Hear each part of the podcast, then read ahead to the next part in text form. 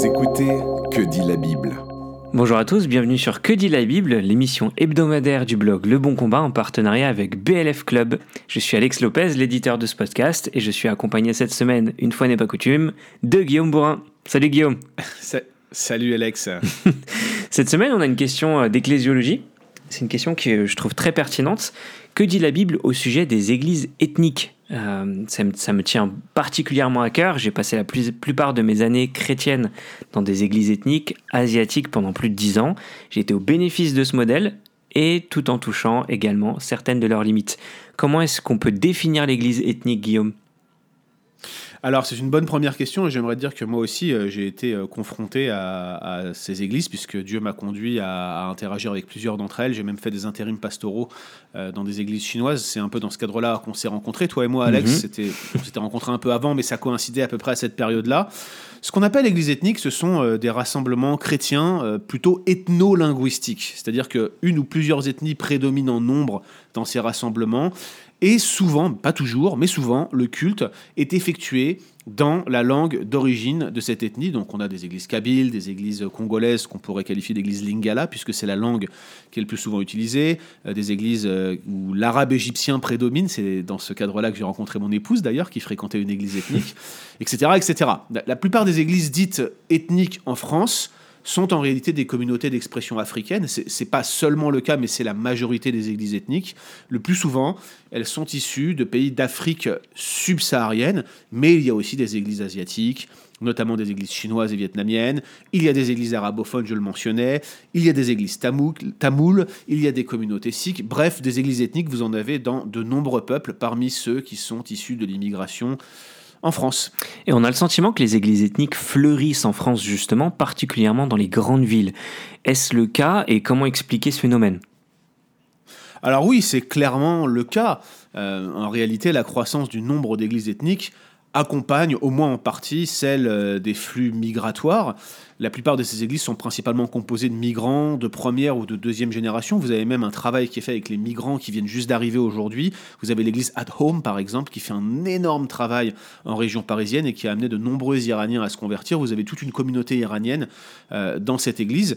Mais c'est pas la seule explication. Je pense qu'on peut aussi mettre cette croissance d'églises ethniques en parallèle de la croissance du nombre euh, d'évangéliques en France, qui est tout à fait considérable. Euh, il faut comprendre que, que le nombre de chrétiens évangéliques en France a été multiplié par 10 en 60 ans.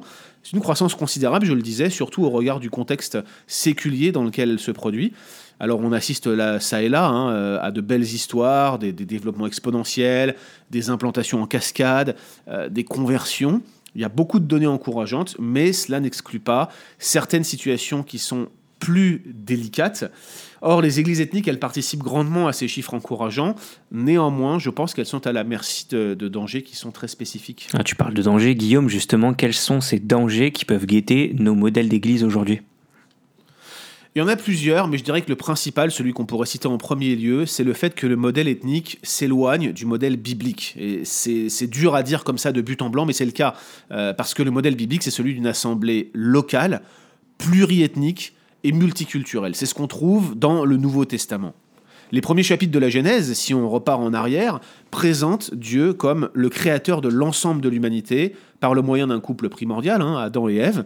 Et, cette réalité créationnelle commune, de facto, va exclure toute forme de racisme ou de xénophobie, parce qu'on porte tous l'image du terrestre, ça c'est ce que dit un Corinthiens 15, 49, parce que nous sommes tous créés à l'image de Dieu, euh, c'est Jacques qui nous le répète, mais il s'appuie pour cela sur Genèse chapitre 1, verset 26-28. Euh, et par conséquent, ce qu'on appelle le rétablissement de toute chose, la rédemption opérée par Christ, le fait que Christ va revenir une fois pour toutes pour consommer cette rédemption, cette promesse de la nouvelle alliance que Dieu va rétablir toute chose, eh bien ce rétablissement va poursuivre euh, cette unité originelle du genre humain dans lequel l'Église est, censée s'insérer pleinement. Alors c'est vrai que quand on regarde le, déroulement de l'histoire de la rédemption, on voit que pour un temps, à Babel, Dieu va séparer l'humanité, c'est ce qu'on voit en Genèse 11, et puis l'alliance mosaïque n'est conclue qu'avec le peuple d'Israël. Mmh. Mais euh, clairement, la bénédiction d'Abraham, qui lui est antécédente, elle est pour toutes les familles de la terre. Ça, c'est ce qu'on voit en Genèse 12, c'est ce qui est répété en Genèse 28. Le plan de Dieu pour la nouvelle création, c'est que toutes les nations, tous les ethnos soient faits disciples. C'est ce que Matthieu 28, 18, 20 implique. Il n'est donc pas étonnant dès lors que, que le modèle idéal d'église locale soit à la fois pluriethnique et en même temps multiculturel. Ça devrait être euh, à, la, à la racine, ça devrait être inscrit dans l'ADN des églises que nous implantons.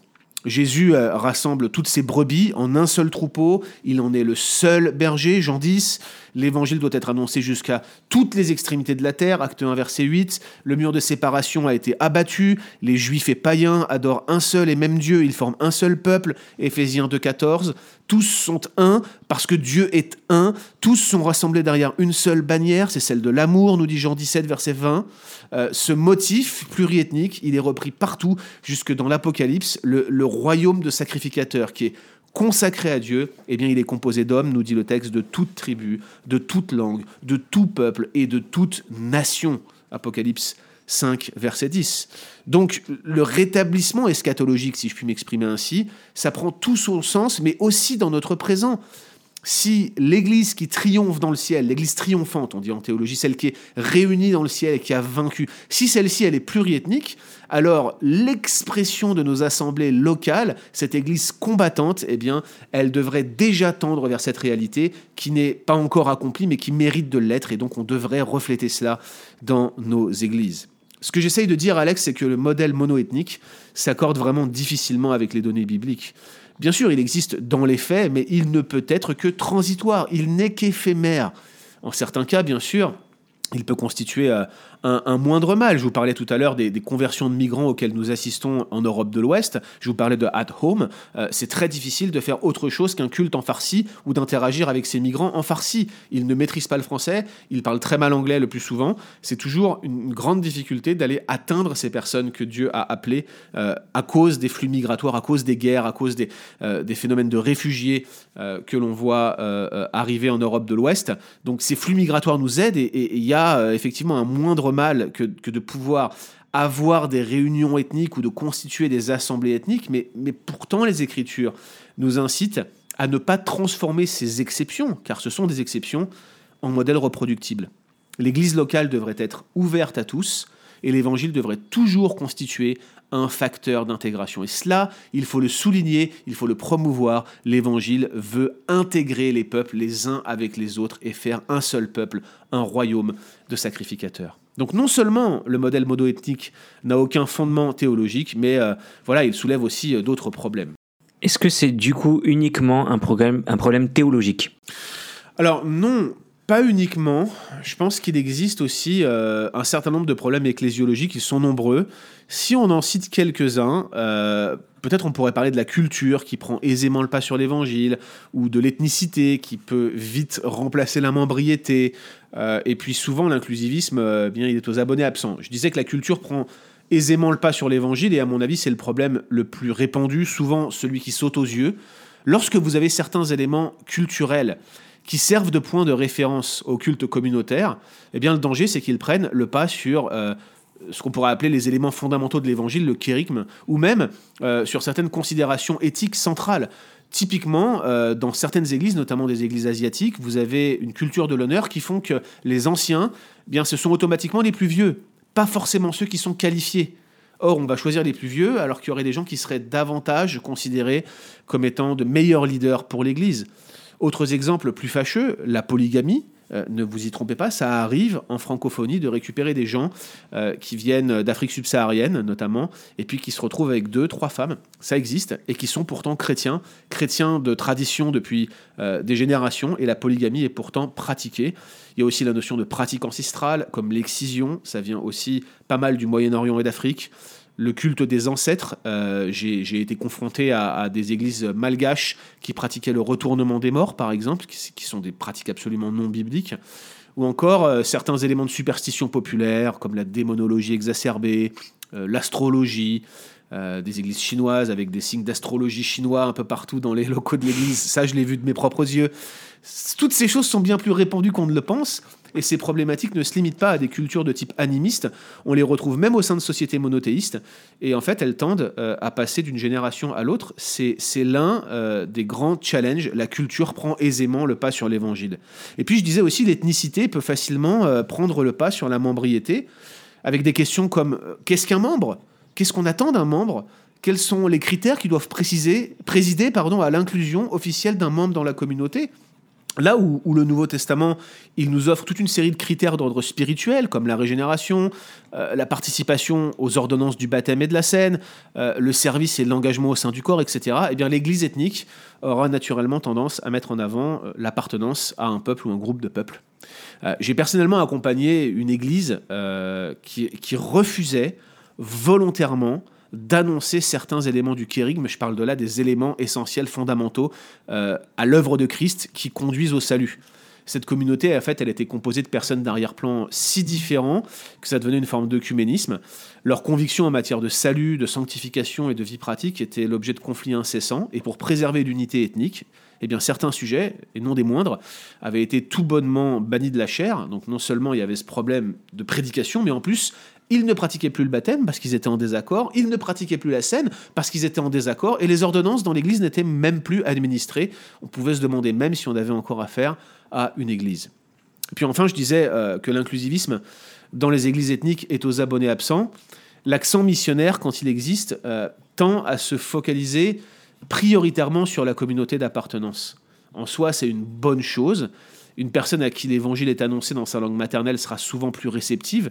Euh, surtout s'il l'entend dans un pays d'étranger, mais en fait le danger c'est le repli sur soi, et c'est un danger qui est bien réel. Beaucoup de ces églises vivent en vase clos, et l'absence d'inclusivisme qui en découle parfois est extrêmement flagrant et rend euh, pour les gens qui nous entourent un bien mauvais témoignage. Donc attention à ne pas renverser le fondement théologique avec le fondement culturel, c'est un point qui est important de rappeler, mais comment est-ce qu'on peut au quotidien, et comment est-ce qu'on doit même se positionner Guillaume? Eh bien, dans un certain sens, le modèle ethnique me paraît euh, inévitable.